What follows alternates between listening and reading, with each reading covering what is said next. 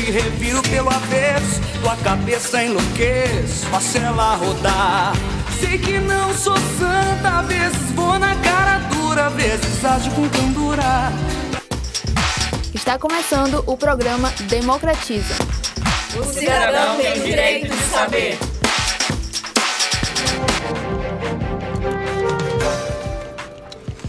Olá, muito boa tarde. São 16 horas na Grande Manaus. Está começando mais um programa Democratiza, chegando na sua quinta edição. Hoje é sexta-feira, 18 de junho de 2021. Na sua rádio Uniweb da Faculdade Uninorte Ser Educacional. Eu sou Valmir Ferreira, aluno do quinto período de jornalismo e fico com vocês até às 16 horas e 30 minutos Hora Manaus! Hoje é dia do químico e do imigrante japonês. Este programa faz parte de um projeto dos alunos do quinto período de jornalismo com orientação da professora doutora Jonária França. Aproveito para mandar um abraço a todos os alunos de comunicação e os colegas da academia. Muito obrigado você que está ouvindo a gente pode compartilhar essa sua rádio Uniweb e eu sou Valmir Ferreira. Vamos começar logo com notícias daqui do Amazonas em parceria com a rádio Alean.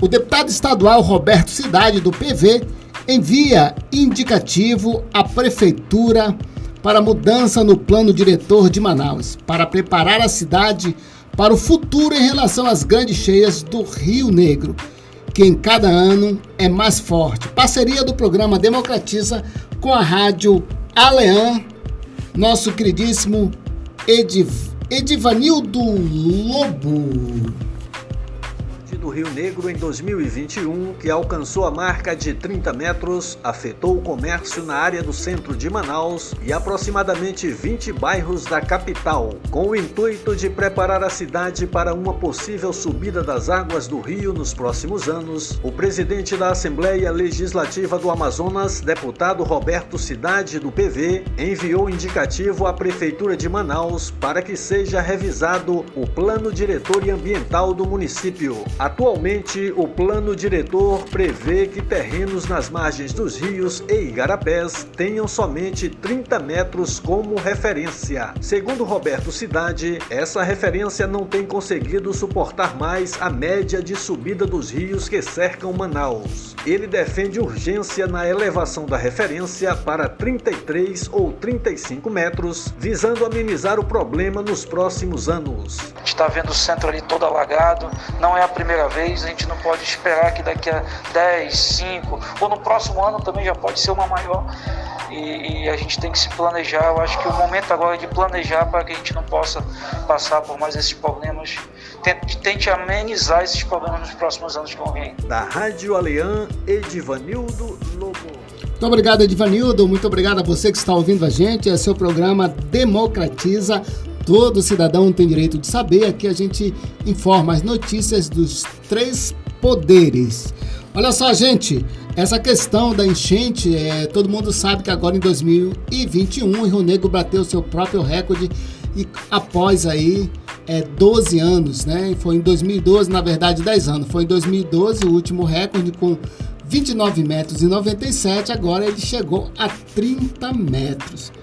O Porto de Manaus vem fazendo essa medição cento, é, há 119 anos, começou em 1902.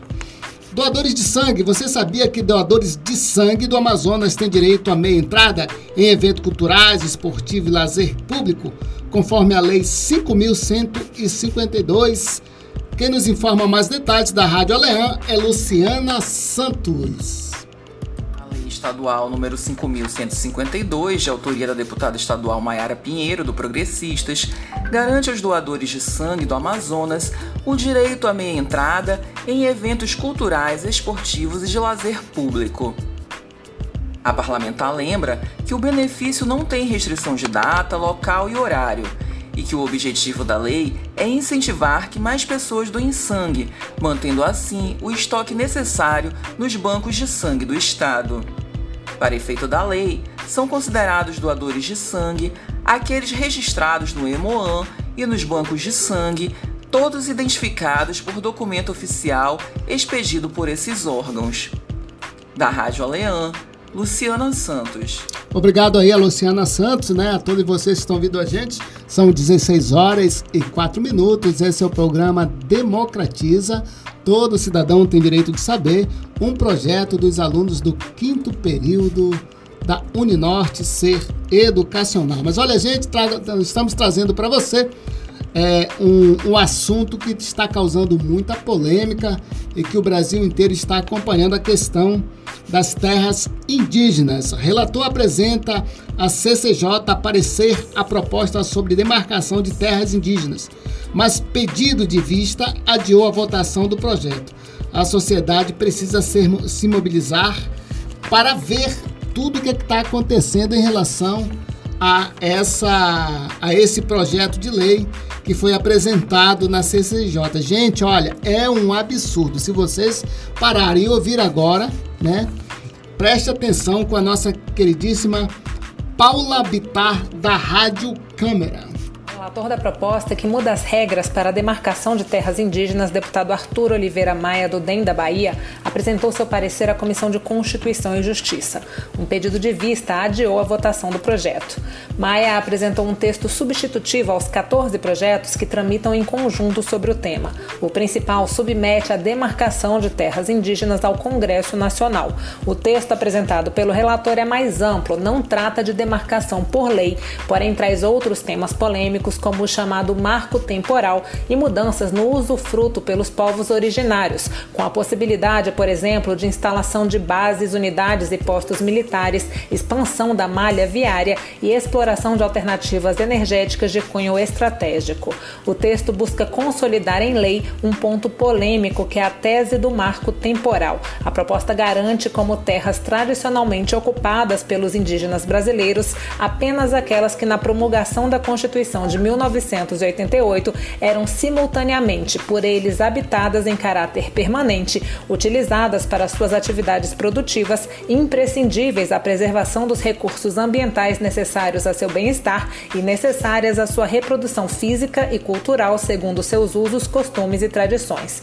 A comprovação desses requisitos deverá ser devidamente fundamentada e baseada em critérios objetivos. A ausência da comunidade indígena na área pretendida em 5 de outubro de 1988 impede o direito à terra, salvo em caso de conflito possessório, fato que deverá ser devidamente comprovado.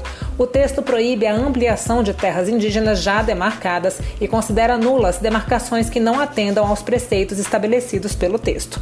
Os processos administrativos de demarcação de terras indígenas ainda não concluídos deverão ser adequados às novas regras.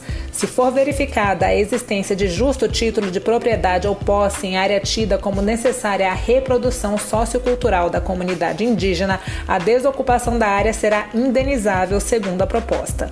Com relação ao uso e à gestão das terras indígenas, a proposta estabelece que o uso fruto da terra pelos povos originários não abrange recursos hídricos, potenciais energéticos e a exploração de riquezas minerais, que sempre dependerão de autorização do Congresso Nacional. As áreas cuja ocupação atenda a relevante interesse público da União poderão ser requeridas e o usufruto dos indígenas não se sobrepõe ao interesse da política de defesa e soberania nacional. A instalação de bases, unidades e postos militares, a expansão estratégica da malha viária, a exploração de alternativas energéticas de cunho estratégico e o resguardo das riquezas de cunho estratégico serão implementados independentemente de consulta às comunidades indígenas envolvidas. Também fica assegurada a atuação das Forças Armadas e da Polícia Federal em área indígena, independentemente de consulta às comunidades indígenas ou ao órgão indigenista federal.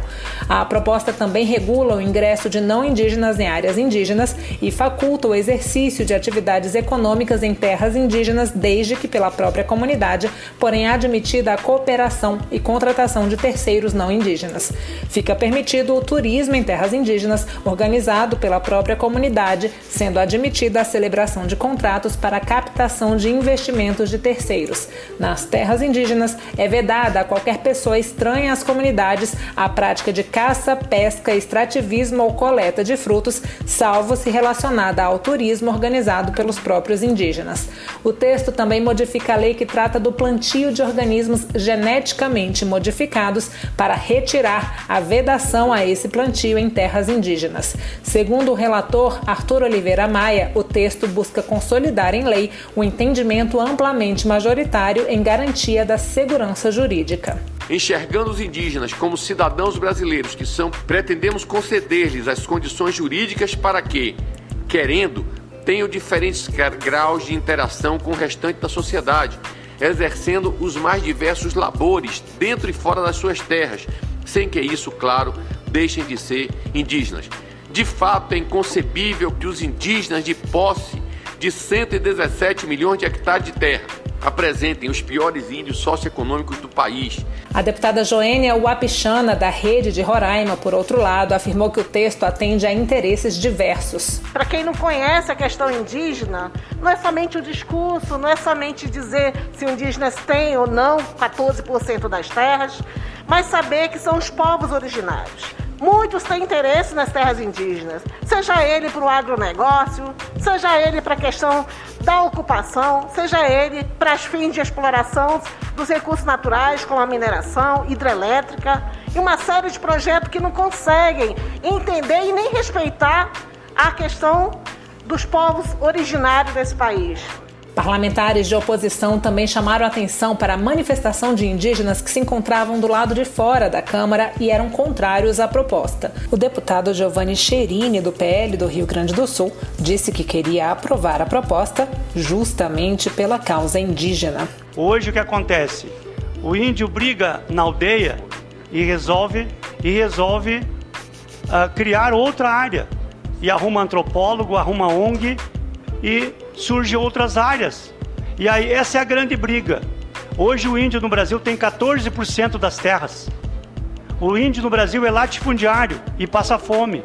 Eu sou defensor dos índios. Já a deputada Érica Cocai, do PT do Distrito Federal, criticou a tese do marco temporal por, em sua visão, não levar em conta que povos que foram expulsos de suas terras poderão não ter direito a elas. Ela também falou contra outros pontos do texto. É que se ousa roubar a terra do povo indígena.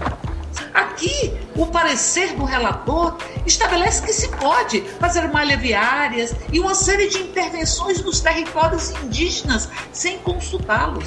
Se permite, inclusive, no país que é campeão no veneno, que se estabeleça as produções transgênicas em territórios indígenas. A proposta que trata da demarcação de terras indígenas poderá voltar à pauta da CCJ na próxima semana. Se aprovada na comissão, ainda precisará passar pelo plenário. Da Rádio Câmara de Brasília, Paula Bittar. Obrigado aí, Paula Bitala. Você percebe aí um absurdo isso. O índio realmente vai deixar de ter paz, né? E vai usar a terra é, sendo exprimido pelo branco, ou seja, o branco ele vai ter autonomia desde que chegue lá, conversa e convença o índio. Você sabe que é muito fácil de convencer o índio. E devido a isso, né, indígenas fizeram manifestação em frente a, a sede que cuida aí do, do, dos, dos índios, a FUNAI, e teve confronto. Eles foram armados de arcos e flechas e a polícia estava lá, né? E teve confronto. Então precisa realmente ter muito cuidado nessa questão. Até hoje o índio não é respeitado devidamente da forma que deveria ser, como pessoa, como cidadão, tem as suas terras usurpadas pelos grandes latifundiários, pelas grandes empreiteiras, pelas grandes empresas, pelas grandes serrarias. E aí, o que que vai acontecer no futuro, né, gente? Tá aí o planeta do jeito que tá, degradação, é, problemas é, é, ambientais e muitas e muitas coisas. Olha, vamos precisar realmente ter muito cuidado com essa questão aí. Realmente estão querendo roubar a terra, tomar a terra do índio na marra. Não saia daí, o programa Democratiza volta já. Minuto do TCU. Você sabe a diferença entre denúncia e representação? A denúncia é um instrumento que provoca a fiscalização do TCU sobre ilegalidades na gestão de recursos públicos federais. Nos termos da Constituição Federal, qualquer cidadão, partido político, associação ou sindicato é parte legítima para fazer uma denúncia ao TCU. A denúncia deve atender a alguns requisitos, como tratar sobre matéria de competência do TCU e estar acompanhada de indício de irregularidade ou da ilegalidade denunciada. Já a representação tem o mesmo objetivo, mas com algumas diferenças. Uma delas é que a apuração da representação, em regra, não é sigilosa. Outra diferença são as pessoas que têm legitimidade para representar o TCU. Apenas órgãos de controle, Ministério Público, agentes políticos, membros do Judiciário e servidores públicos podem apresentar representações ao tribunal. TCU Fiscalização a serviço da sociedade. Estamos de volta com o programa Democratiza. O programa Democratiza acontece todas as sextas-feiras, sempre às 16 horas, com a apresentação de Valmir Ferreira e Jean Paleta. Hoje nosso amigo Jean Paleta, na verdade esse mês nosso amigo Jean Paleta está de férias. Gente, vamos falar de CPI da Covid-19. Secretário de Saúde de Manaus, Marcelo Campelo, esteve na CPI da Covid-19 que está acontecendo em Brasília e muitas informações desencontradas. Campelo foi taxado de incompetente e mentiroso. Saiba mais com nosso repórter Jonathan Muniz. A CPI da pandemia ouviu nesta terça-feira o ex-secretário de Saúde do Amazonas, Marcelo Campelo.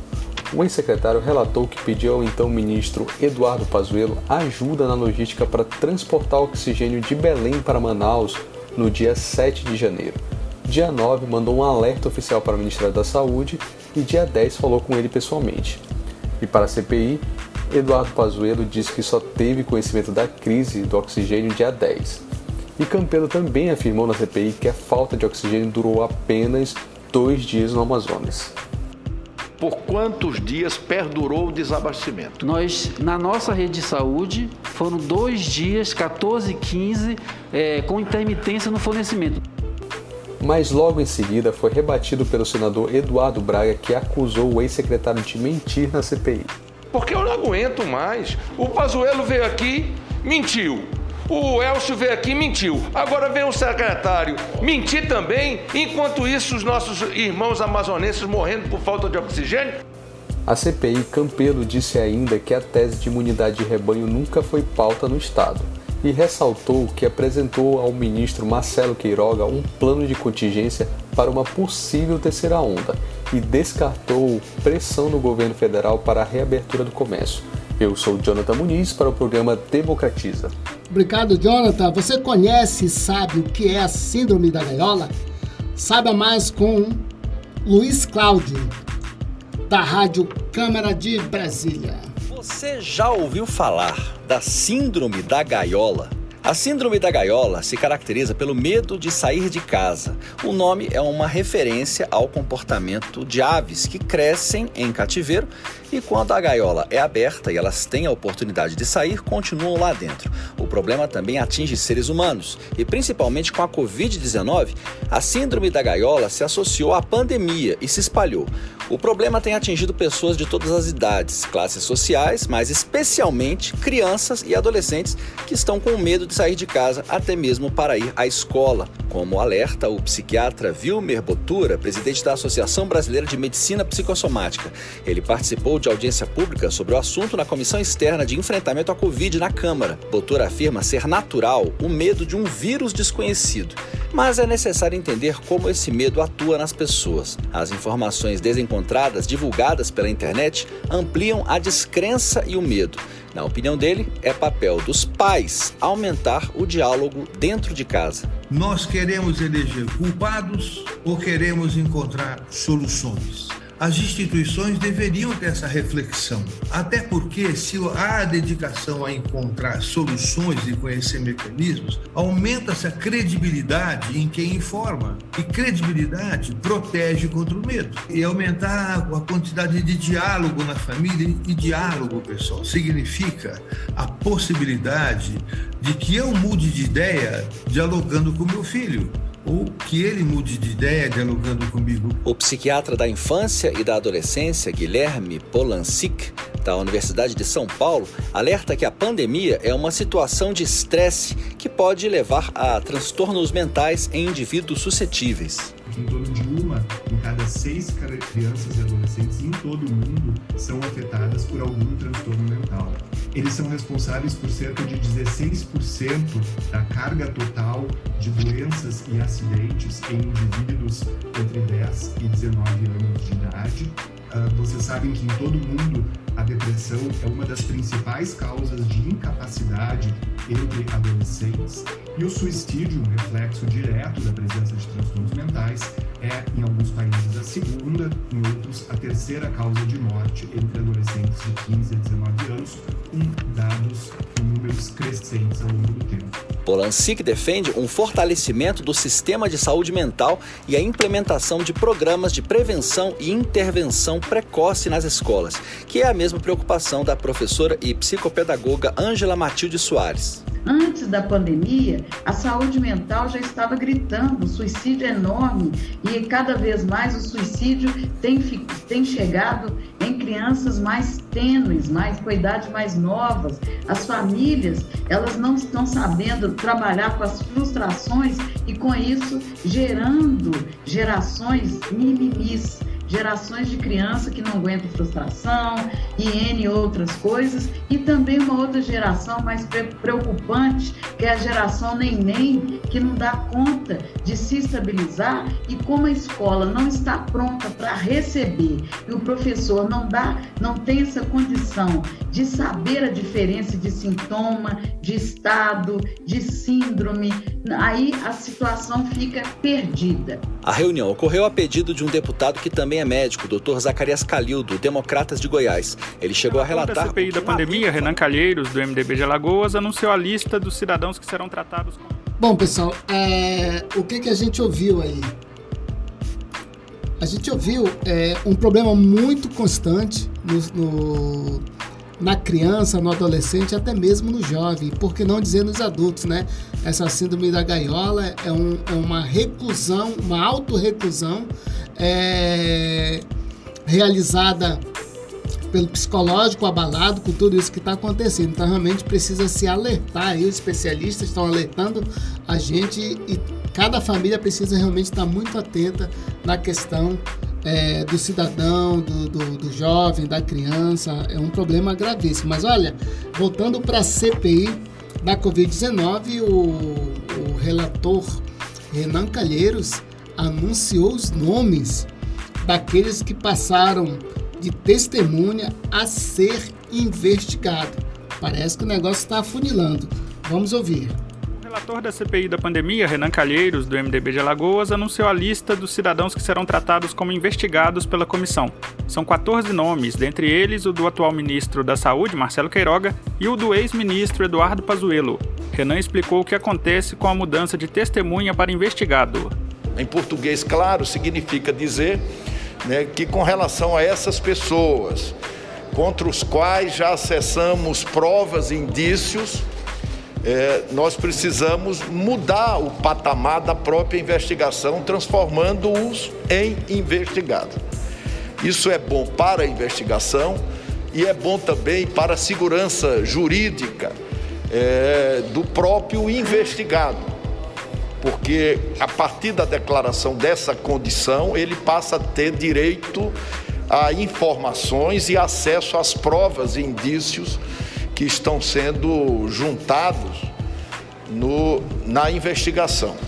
Também passam a ser considerados investigados Elcio Franco, Arthur Weintraub, Carlos Wizard, Hélio Angotti, Ernesto Araújo, Fábio Van Garten, Franciele Fantinato, Marcelo Campelo, Mayra Pinheiro, Nisa Yamaguchi, Paulo Zanotto e Luciano Dias Azevedo.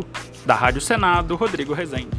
É, vamos ficar de olho aí nessa lista, vamos ver se realmente ela aumenta e vamos é pretender que aqueles que se houverem culpados que sejam punidos, né? Uma outra, uma outra informação sobre a, a CPI, né? Vice-presidente da CPI quer convocar é, os representantes do Facebook e do YouTube. Entenda o caso. Vice-presidente da CPI da pandemia, Randolph Rodrigues, da Rede Sustentabilidade do Amapá, quer a convocação de representantes do Facebook e do YouTube. O pedido é motivado, segundo Randolph, por informações sem base na ciência divulgadas pelo presidente Jair Bolsonaro em lives. Senhor presidente da República, presidente, ontem, mais uma vez, em uma de suas lives, transmitida pelas redes sociais, senhor presidente, é, voltou a falar que se contaminar pelo vírus é mais eficaz que a vacina, senador Humberto. Não é a primeira vez. Não é a primeira vez. Presidente, o senhor presidente da República tem o direito de falar a besteira que quiser. Ele só não tem direito de produzir o aumento desses números aqui. De cada vez mais disseminar notícias sem lastro na ciência que produzem o aumento desses números.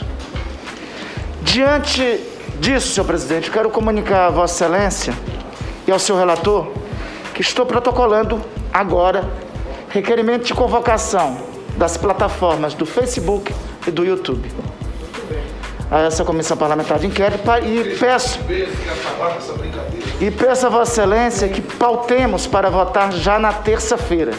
O Brasil tem mais de 496 mil mortos pela Covid-19. O número é exibido diariamente na CPI nas placas de identificação de alguns senadores. Da Rádio Senado, Rodrigo Rezende.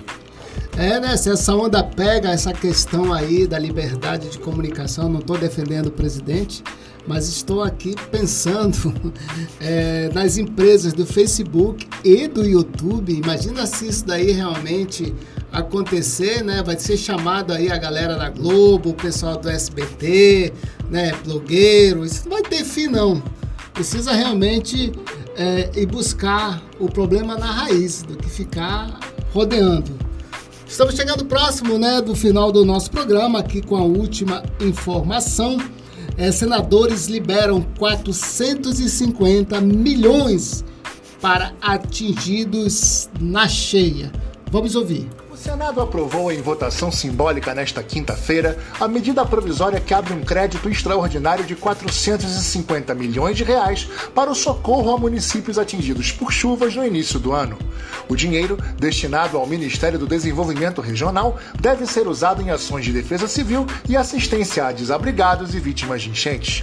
Do total previsto, segundo a consultoria de orçamento da Câmara, já foram empenhados 63 milhões e meio de reais e efetivamente pagos 50 55,6 milhões. Os recursos vêm do Tesouro Nacional, da Receita da União com concessões e permissões. O relator, senador Eduardo Gomes, do MDB do Tocantins, rejeitou as quatro emendas apresentadas por proporem mudanças na destinação dos recursos, o que, segundo explicou, é vedado em medidas provisórias sobre créditos extraordinários. Ele ressaltou a importância da liberação do dinheiro. A medida provisória 1030 de 2021 é dotada justificativa de relevância urgência condizentes com a programação orçamentária que contempla, haja vista os contratempos verificados em decorrência de precipitações excessivas em alguns lugares do país. Dessa forma, em face das considerações externadas, restou comprovada a necessidade do presente crédito extraordinário. O texto segue para a promulgação. Da Rádio Senado, Pedro Pincer. É, vamos ficar de olho. Até quando? Chegamos então ao nosso último momento do programa, onde a gente apresenta uma música que fala da política ou do cenário político social no Brasil. E dessa vez a gente coloca uma música com o nome, é, música de Gabriel Pensador, que tem o um nome Até Quando? É um questionamento que ele faz ao cidadão e à sociedade. É a música Até Quando, ela é do ano de 2021 de Gabriel Pensador, que retrata os diversos problemas sociais que a sociedade brasileira enfrenta e a postura passiva que os cidadãos brasileiros têm diante delas. Então, muito obrigado a você que está é, ouvindo a gente pela rádio UniWeb. Esse é o programa Democratiza, um projeto dos alunos do quinto período de jornalismo, que tem aí à frente, na coordenação, a professora doutora Jonária França. Eu me despeço por aqui Eu sou Valmir Ferreira, são 16 horas e 28 minutos. Vamos ficar com o Gabriel Pensador, uma reflexão positiva a respeito da sociedade com a música Até Quando? Não adianta olhar pro céu com muita fé e pouca luta. Levanta aí que você tem muito protesto pra fazer, muita greve. Você pode, você deve, pode crer. Não adianta olhar pro chão, virar a cara pra não ver. Se liga aí que te botaram numa cruz só porque Jesus sofreu. Não quer dizer que você tenha que sofrer. Até quando você vai ficar usando rédea, própria tragédia? Até quando você vai ficar usando rédea, pobre, rico, classe média? Até quando você vai levar cascudo mudo? Muda, muda essa postura. Até quando você vai ficando mudo? Muda que o medo é um modo de fazer censura. Até quando você vai levando? Porra, porra. Até quando vai ficar sem fazer nada? Até quando você vai levando? Porra, porra. Até quando vai ser saco de pancada? Até quando você vai levando? Porra, porra. Até quando vai ficar sem fazer nada? Até quando você vai levando? Porra, porra. Até quando vai ser saco de pancada?